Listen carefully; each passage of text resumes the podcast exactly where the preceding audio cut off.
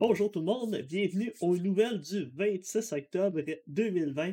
Écoutez, déjà presque fini le mois d'octobre, ça va vraiment vite, hein? Euh, donc, euh, cette semaine, encore une fois, euh, quatre nouvelles pris dans mon domaine, mais dans le fond, des nouvelles technologiques, des nouvelles à propos des jeux vidéo, une nouvelle à propos du domaine du web, qui est mon domaine de travail, et finalement, une bonne nouvelle qui m'a mis de bonne humeur cette semaine.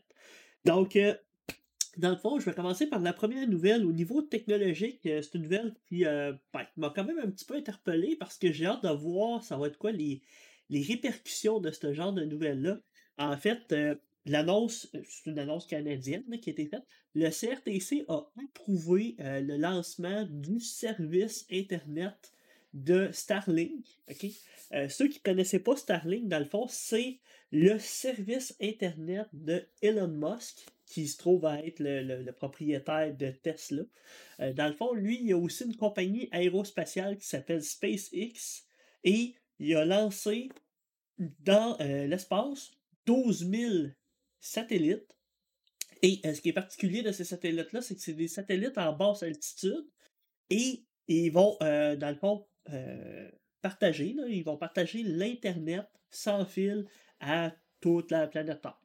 Dans le fond, ça va être un service Internet qui va être distribué euh, sur toute la Terre. Mais ce qui est intéressant, c'est que le CRTC, qui est généralement une grosse bibite gouvernementale qui prend des années à approuver des choses, hein, on s'entend, c'est pas la, c'est pas le, bloc gouvernemental qui est le plus rapide puis le plus à jour dans ses, dans politiques, mais ils ont approuvé le lancement de, ce service-là.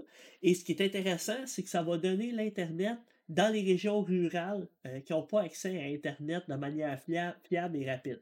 C'est que mon père, lui, restait euh, dans, ben, dans le nord, là, il restait proche de Mont-Laurier. Son Internet était incroyablement pas stable, pas rapide, c'était épouvantable. Mais là, avec des services comme Starlink, ben, ça rendrait ça plus, euh, plus pas abordable, mais plus accessible ça, ça va être quelque chose qui va être assez euh, intéressant pour tous les Canadiens, c'est d'avoir un accès à Internet. Ça va quand même aussi donner Internet partout, hein, au travers du monde, euh, pas du monde, mais au travers aussi du Canada. Là. Donc, euh, pas juste en région.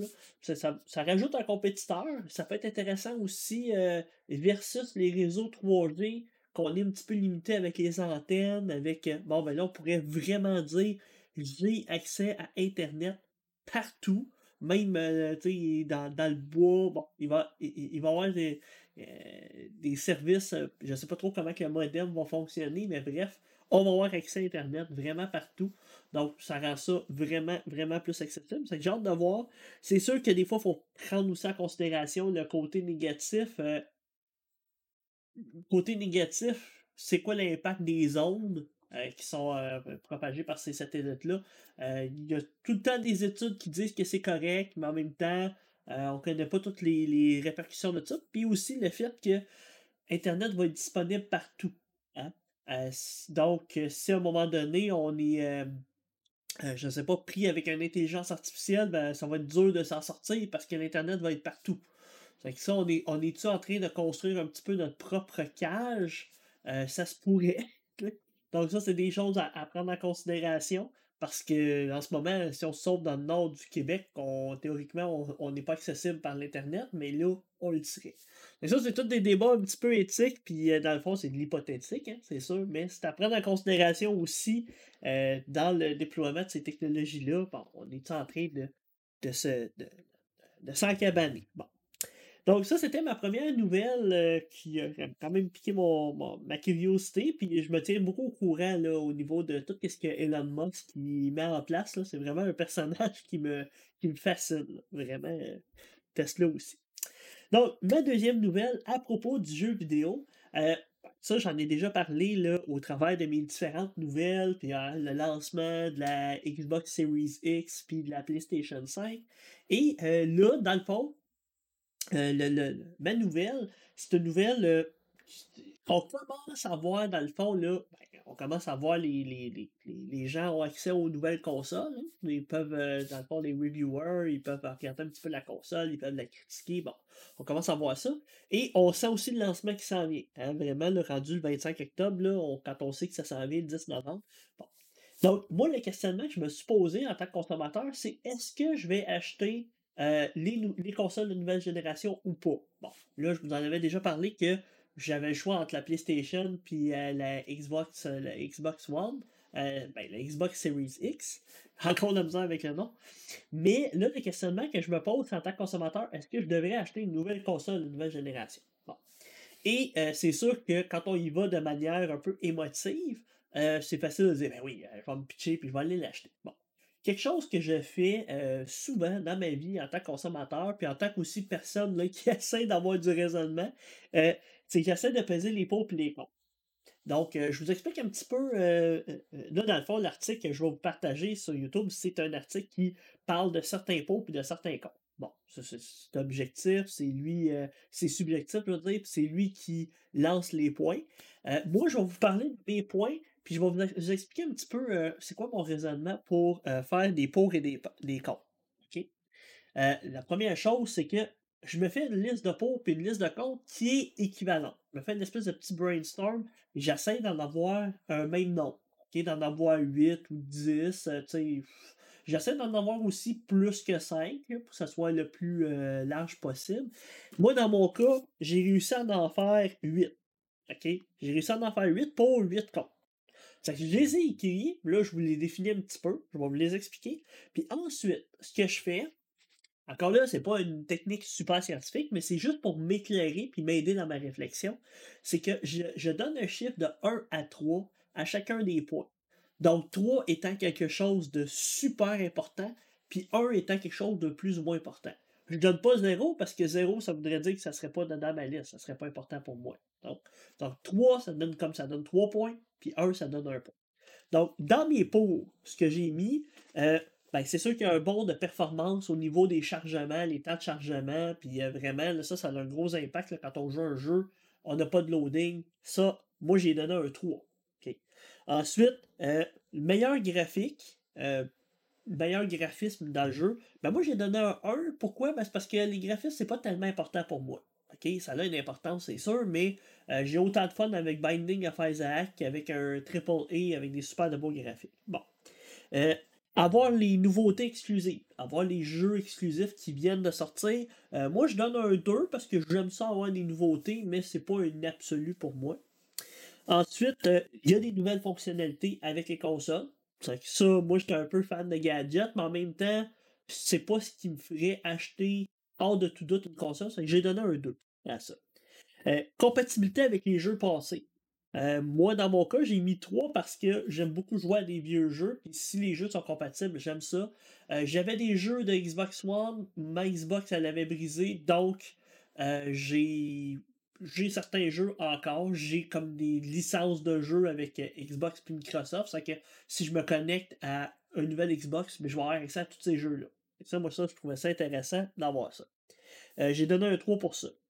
Ensuite, euh, il y a des services comme euh, le Xbox Game Access, où il y a un peu l'équivalent sur PlayStation, c'est pour ça que je le mets, euh, qui est intéressant, qui est plus intéressant sur console que sur PC. C'est que moi, pour ça, j'ai donné un 3 parce que c'est quelque chose que je trouve vraiment, vraiment intéressant d'avoir accès à un paquet de jeux puis de pouvoir essayer des jeux avec ce service-là.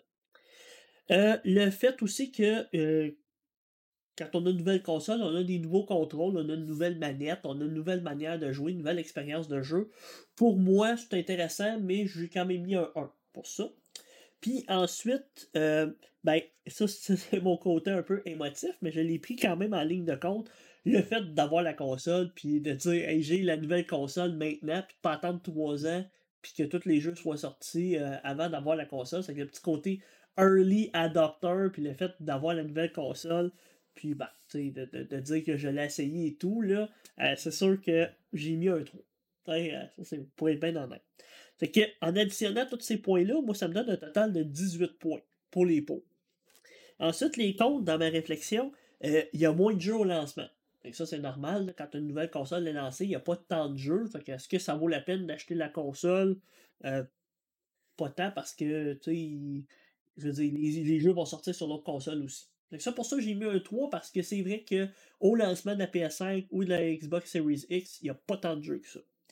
Euh, après ça, les jeux vont être plus chers aussi. Euh, quand la console vient de lancer, ben là, tous les jeux, puis là, on sait que même le prix va peut-être montrer à 89 pour un jeu. Euh, donc, les nouveautés puis les nouveaux jeux sont tous assez chers. Il y a rarement des baisses de prix dans les, nouvelles générations. ça aussi, j'ai mis un 3 parce que ça a quand même un impact, le côté monétaire. Après ça, ben, en disant avoir une nouvelle console, on veut aussi avoir, euh, dans le fond, les, meilleurs graphiques. Ça, veut dire qu'il faudrait acheter une nouvelle télévision pour pouvoir avoir du 4K. Moi, j'ai juste une TV 1080p. Moi, je l'avais dit tantôt, dans mon cas, c'était pas quelque chose qui était super important, mais je pense que ça peut être un critère pour des gens qui achèteraient une nouvelle console. Ben, moi, j'ai mis un 1 pour celui-là. Parce que je ne vais pas m'acheter une nouvelle télé à cause que j'ai un nouveau euh, Xbox. Mais c'est sûr que c'est tentant un peu hein, d'avoir le 4K, c'est clair. Euh, ben, il y a aussi le fait que, euh, dans le fond, dans les désavantages, ben, c'est que pendant au moins un an, un an et demi, deux ans, les jeux vont quand même être multiplateformes. Ils vont quand même exister sur Xbox One, puis ils vont quand même exister sur PS4. Est-ce que ça vaut nécessairement la peine d'acheter la nouvelle console si le jeu il sort quand même sur l'autre console? Hein? C'est à voir. C'est que ça, pour moi, moi j'ai mis un 2. parce que oui, ça a un impact, mais pas, tant que ça. Après ça, ben, le prix de l'achat de la console. Euh, on s'entend qu'on est dans une période un peu incertaine. Acheter une console, c'est quand même un gros montant. C'est un gros achat. Euh, là, d'acheter une deuxième manette. Euh, bon, tout ça, là, l'achat de la console en tant que tel. Moi, j'ai mis un 2 parce que je sais que c'est un achat de. Hein, c'est un one-shot d'achat. Mais je sais aussi que le prix des consoles baisse avec le temps. C'est que peut-être que dans un an ou deux, la console va être moins chère tu la peine d'attendre, ça pourrait aussi. Euh, après ça, euh, le trouble des premières consoles. Ben, moi, écoutez, ça m'est pas arrivé souvent d'avoir des, des, troubles avec les consoles de première génération, mais généralement, les problèmes, euh, les problèmes majeurs de consoles arrivent sur la première génération. Quand on achète la première génération de consoles qui viennent de sortir, ben, on a toutes les problématiques de première console. Euh, c'est que là, moi j'ai mis un 2. Pourquoi? Parce que ça m'est arrivé avec ma Xbox One. Elle a brisé. Euh, j'ai pas été capable de la réparer. Puis dans le fond, c'était une console de première génération. Mais sinon, ça m'est jamais arrivé avec d'autres consoles. Mais pour dire que c'est des choses qui arrivent. Et le dernier point, non le moindre, le design de la console, euh, peu attractif. Ça, c'était un des, critiques autant du côté Xbox que du côté PS5. Euh, le design qui est pas terrible. Euh, moi, personnellement, c'est pas quelque chose qui est super important pour moi. Tant que ça rentre dans mon meuble, ben, même la Xbox, je suis pas suis pas sûr que ça va rentrer dans mon meuble, mais j'ai mis un. OK? Comme compte, là, mais euh, je pense que la PlayStation 5, ça aurait peut-être été plus un 2 puis un 3. Je ne pas tant que ça sur le design. Bon, c'est que si on fait le total des comptes, ça monte à 15. Donc, 18 versus 15. J'ai plus de pour que de comptes. Donc, je vais pouvoir convaincre ma copine que je veux m'acheter une Xbox le sujet est clos. non, mais en fait, là, euh, j'ai encore du questionnement, puis encore des. Pensez-y bien là, au niveau de l'achat de la console, mais je vois que j'ai quand même plus de pour à acheter la nouvelle console, mais on s'entend que c'est quand même du pensez-y bien, puis il y a des choses qui pourraient faire pencher dans la balance euh, d'ici l'achat. Mais en faisant ce genre de liste-là, je pense que ça amène euh, une réflexion, puis ça montre aussi que euh, c'est pas une absolue hein, d'acheter une nouvelle console. Euh, il y a quand même des choses à penser. Fait que ça, c'était ma deuxième petite nouvelle. Elle a pris quand même du temps, mais je pense que c'est quand même intéressant de vous jaser un petit peu de hein, euh, l'achat puis comment on peut penser l'achat d'un matériel informatique. Ma troisième nouvelle à propos du web, ben, c'est aussi une nouvelle beaucoup à propos du développement logiciel, mais c'est une nouvelle qui touche quand même le web de manière générale. Euh, le titre de l'article, c'est euh, Est-ce que les euh, développeurs pourraient devenir les développeurs de logiciels pourraient devenir obsolètes d'ici 2030? Moi, ça c'est quelque chose que j'ai toujours réfléchi aussi de mon côté, c'est est-ce que le travail de développeur va un jour se faire dépasser par les intelligences artificielles ou les trucs automatisés? Est-ce qu'il y a des systèmes qui vont automatiquement construire des logiciels pour nous et que, ben, dans le fond, le métier que moi je fais ou le métier que j'enseigne au cégep sera, euh, sera plus euh, actuel. Et euh, l'article est vraiment intéressant à lire. Il fait quand même beaucoup réfléchir puis il explique un petit peu le, le, les tangentes puis les, directions vers lesquelles le, développement logiciel s'en va. Et ben, dans les points là, qui, qui, sont, qui sont beaucoup amenés, c'est que maintenant, même déjà aujourd'hui, les tests automatisés ont amené quand même beaucoup de rapidité au niveau du développement, puis de trouver les erreurs. C'est que dans le fond, nous, on le montre. On le montre dans nos cours, là, les tests automatisés. Et ça l'a enlevé une partie du travail. Mais ça l'a pas tout enlevé. Donc, est-ce que dans le fond, il, va y avoir des percées majeures dans ce domaine-là? Sûrement. Et est-ce qu'on va avoir des outils qui vont accélérer le développement? Je pense que oui. Je pense que nos outils s'en vont toujours à s'améliorer, mais on le voit avec l'expérience aussi, c'est que même si on a des outils qui nous accélèrent de plus en plus de travail, ben on a quand même du travail à faire, puis on a quand même des choses à faire. C'est pas parce qu'on a un millier d'outils de communication qui accélèrent la communication que on a, moins de travail. On le voit là, même de nos jours en 2020 euh, versus 2000, le travail est quand même là à faire. C'est ça, c'est euh, dans le fond quelque chose à penser. Puis, euh, dans le fond, le métier de développeur, moi je l'ai tout le temps dit, c'est un métier qui est quand même créatif. Puis là, l'idée de son article, c'est de dire que on développe, ah, on crée à partir de notre logique dans le fond, les développeurs, on développe à partir de la logique puis de, notre euh, un petit peu rationalité, puis on amène euh, des, concepts, on fait des algorithmes en euh, réfléchissant de manière logique. Mais ça reste quand même créatif. Ce qu'il dit, c'est que peut-être que dans le futur, on va moins penser de manière logique, puis plus de manière de, la pensée pure ou de la. comment il expliquait ça? dans le fond, de la conscience. C'est que dans le fond, on va peut-être amener les logiciels à avoir plus une conscience qu'une logique.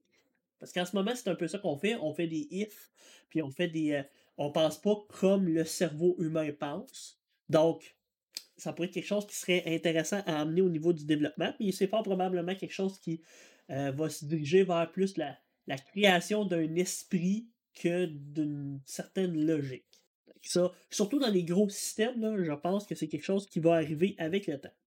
Euh, dans le fond, lui, euh, je vous partage un petit peu un graphique que j'ai vu sur le, site parce que je le trouvais intéressant. Regardez bien ça. Euh, je remonte un petit peu dans l'article. J'avais bien l'image. Bon, ici, OK? Dans le fond, là, il, il, présente un petit graphique, puis pourquoi je vous le présente, parce qu'une image vaut mille mots. Euh, il présente le graphique aujourd'hui et en temps, puis euh, la nouveauté, puis dans le fond, il, il représente trois facettes du développement qu'on fait, dans, le fond. Euh, quand on développe, on a des outils de développement qui nous aident. on a, puis on en a de plus en plus. C'est des logiciels qui testent nos trucs, qui valident nos trucs, qui nous aide à développer d'autocomplétion, de l'espèce de petite intelligence qui va aller dans nos fichiers puis qui va nous aider à construire nos affaires. Ça, on en a de plus en plus. Avec ça, on le voit c'est quelque chose qui est euh, actuel, puis euh, qui est pas. Euh, qui, qui, est pas. qui pas tant de nouveautés que ça, mais qui nous aide. Mais les deux autres points qui sont assez majeurs, puis qui disent qu'il va y avoir de la nouveauté, puis des choses qui vont vraiment modifier notre manière de programmer, c'est les systèmes qui sont fermés, puis les systèmes qui sont intégrés. que pour ceux qui ne connaissaient pas la, différence entre les deux, ben, le système fermé, c'est vraiment un système qui ne euh, ferait pas d'appel à d'autres systèmes. Dans le fond, peut-être un système bancaire qu'on n'aurait aucun autre accès extérieur. le système, le fonctionnement, mettons, d'un système bancaire est qui euh, serait vraiment interne à l'entreprise. des logiciels internes, il y en a partout. Là. Euh, moi, une petite entreprise pour qui je travaillais, il s'appelait Perfecto. Puis euh, ça peut être dans une compagnie d'assurance ou un outil de développement de jeu chez Ubisoft. Bref, des systèmes fermés, il y en a plein. Ça, ça va être dans les systèmes qui vont être potentiellement faciles à programmer automatiquement. Parce que on lui donne un objectif, on lui donne une tâche à accomplir, on va lui donner des inputs, puis il va nous construire un petit peu le logiciel. que ça, il semblerait que c'est quelque chose qui va arriver potentiellement dans les années futures qu'on va pouvoir euh, mettre en place. Où est-ce qu'il risque d'avoir le plus d'innovation, puis peut-être que ça va être le plus difficile à mettre en place, puis ça va prendre le plus de temps, c'est les systèmes intégrés, dans le fond, c'est les systèmes qui parlent avec d'autres systèmes. Fait que, mettons, Airbnb, son service de location, il donne des informations à un autre système, puis l'autre système va lire les informations d'Airbnb. Ben ça, c'est très difficile d'automatiser ça parce que c'est deux systèmes qui sont programmés de manière indépendante puis qui se connaissent pas.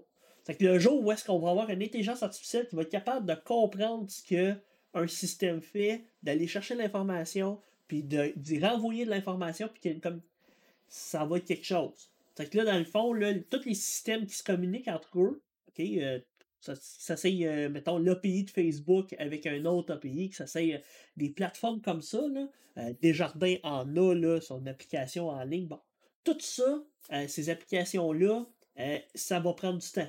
Hein, avant qu'on développe. Peut-être qu'à un moment donné, il va y avoir une espèce de langage universel informatique, puis que tous les systèmes vont se parler comme ça entre eux, puis les intelligences artificielles vont utiliser ce langage-là, mais c'est pas le cas encore. C'est que ça, là, ça va prendre du temps.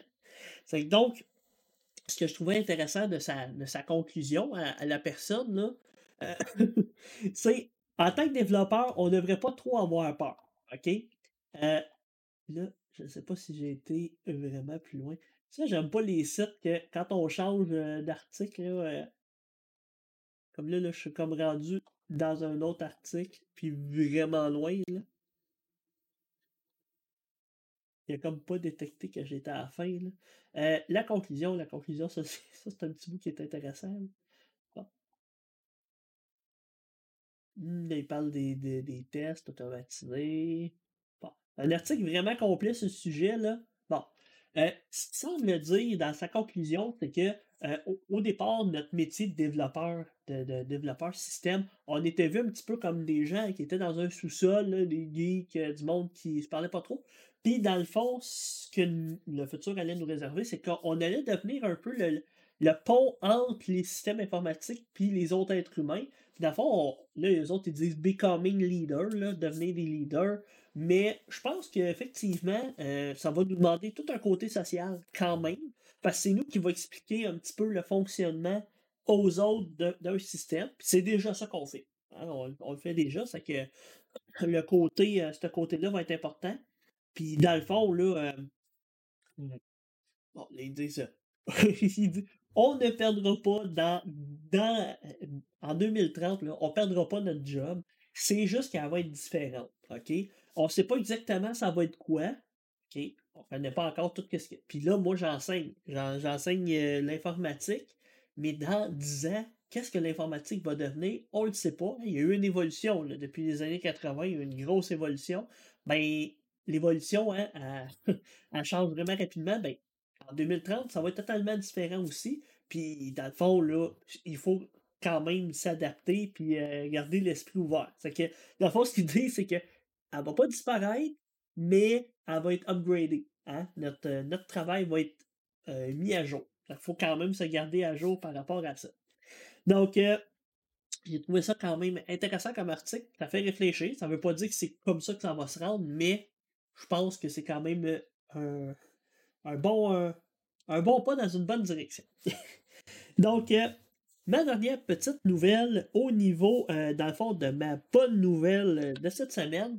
Euh, moi, j'aime particulièrement le Japon. J'ai toujours aimé ce pays-là. C'est pas un pays parfait. C'est pas, je ne pourrais pas dire que toutes les mesures politiques qu'ils ont mis en place sont l'idéal puis de la perfection. J'aime quand même leur mentalité qui est plus globale puis multi fond, plus global que individuel. Mettons, on, pourrait parler au niveau personnel. Euh, toutes les politiques sociales sont plus globales, sont plus euh, euh, diversifiées, puis plus. là, je cherche le, terme là, de l'inverse d'individuel, mais on s'entend que la société en collective. le mot. Bon, collective. Donc, dans le fond, les autres sont plus vers le collectif que l'individuel. Puis c'est une belle philosophie mais ça amène quand même des lacunes dont euh, les taux de suicide qui sont élevés, la pression, euh, le fait qu'ils n'ont pas beaucoup de congés. Donc, il y a quand même pas mal de choses là, euh, à prendre en considération dans la société japonaise. Mais une des, des trucs qui ont mis en, œuvre, puis un des trucs, c'est que le gouvernement le premier ministre Suga, il y, a un prénom, là, mais son nom de famille, c'est Suga, a lancé une politique de zéro émission de CO2 d'ici 2050. OK? qui est quand même une cible, moi, que je trouve réaliste, parce que c'est comme dans 30 ans. je le sais qu'on faudrait qu'on fasse ça plus rapidement. OK? Euh, je sais qu'il y, y a des choses drastiques qu'il faudrait faire. Euh, moi, personnellement, je pense que le, réchauffement climatique, c'est quelque chose qui va être des problématiques même avant 2050. Mais de voir qu'il y a des pays qui commencent à emboîter le pas et à avoir des politiques qui vont amener d'ici un, nombre raisonnable d'années, hein, parce que faire un changement, ça ne se fait pas instantanément, ben, je pense que c'est une bonne nouvelle. Est-ce qu'ils vont réussir à atteindre le zéro émission d'ici 2050? Je ne sais pas, mais au moins ça reste réaliste. Puis, euh, dans le fond, euh, c'est pas nécessairement juste les gens qui ont mis, euh, les, les, personnes qui veulent qu'il y ait ce changement-là au Japon, c'est aussi beaucoup les entreprises. C'est ce que j'ai trouvé ça intéressant, c'est que les entreprises voient qu'au niveau économique, on s'en va dans un mur si on continue à utiliser là, les, les, les usines de charbon puis à produire du CO2. Le Japon, là, euh, semblerait que c'est euh, le cinquième hein, pays producteur de CO2 qui, en produit le plus. Là. eux autres, ils savent qu'ils ont une problématique. Puis, les scientifique, il n'y a pas de débat, là, ils sont convaincus que tous les, les, les, dégâts du CO2 ont des impacts sur les, les catastrophes, puis tout ce qui arrive là, au niveau euh, climatique. Là. Fait il n'y a pas tant de débat que ça, ils savent que c'est problématique. Ils ne se posent pas de questions. C'est juste qu'ils savent aussi qu'économiquement, ils ont des choses à changer. Euh, que dans le fond, là, euh, eux, ce qu'ils veulent, c'est de réduire de 80%, pour, pour se rendre à zéro. Puis, ils savent aussi qu'ils sont les, le deuxième pays après la Corée du Sud qui veulent, euh, asiatiques qui veulent baisser le niveau. C'est que la Corée du Sud a des, euh, des objectifs vraiment intenses aussi à ce niveau-là.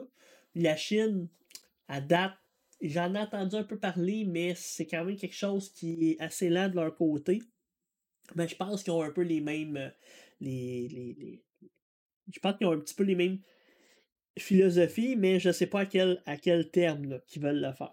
Mais bref, dans le fond, OK, l'objectif, puis là, là, ça peut avoir l'air intense de dire zéro émission d'ici 2050, mais ça, c'est le minimum qu'il faut faire. Puis ça, là, ça, on devrait pas, ça devrait pas être le seul pays qui le fait, là. ça devrait être international. C'est le minimum à faire pour pas dépasser la hausse de 1,5 degrés Celsius. Puis ça, si on dépasse la hausse de 1,5 degrés Celsius, c'est game over la Terre va avoir trop d'impact négatif, puis ça va y avoir une spirale de, de, problématiques au niveau climatique partout au travers du monde. Il n'y a pas personne qui ne sera pas touché. Il n'y a pas un endroit dans le monde qui va dire Ah non, moi, nous autres, on s'en sort. Non, non. Si on dépasse le 1.5 de réchauffement climatique, c'est pas mal game over. on s'approche de ça.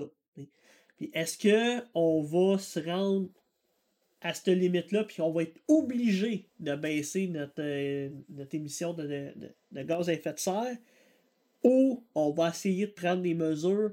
Euh, il semblerait, là, il y a à peu près 20 ans, en 2000, il disait faut prendre des, actions là, sinon on est dans le mal. Ben, 20 ans, en tout cas, le Canada n'a pas fait grand-chose, puis les États-Unis, c'est encore pire. C'est qu'on s'en va pas dans la bonne direction, puis je pense que le, le, le point de non-retour est atteint. Mais je veux dire, qu'il y ait encore des pays qui travaillent là-dessus et qui essayent d'atteindre les objectifs qui avaient été émis en Europe. Euh, je pense que c'est une. avec les traités de Paris ou des trucs comme ça, euh, je pense que c'est une très bonne nouvelle. Parce que ça va montrer au restant du monde qu'on peut le faire, puis qu'il y, a des, y a des pays qui, qui vont se mettre à, le faire, puis qui vont trouver les solutions pour, avant que ça soit trop tard. que c'était ma dernière euh, petite nouvelle. bien content pour le Japon qui se lance là-dedans. Et euh, pour le reste, euh, écoutez, je vais vous souhaiter une bonne semaine. Si vous avez des commentaires, suggestions ou quoi que ce soit, ben, juste à me les écrire. Puis euh, à la semaine prochaine. Ciao tout le monde.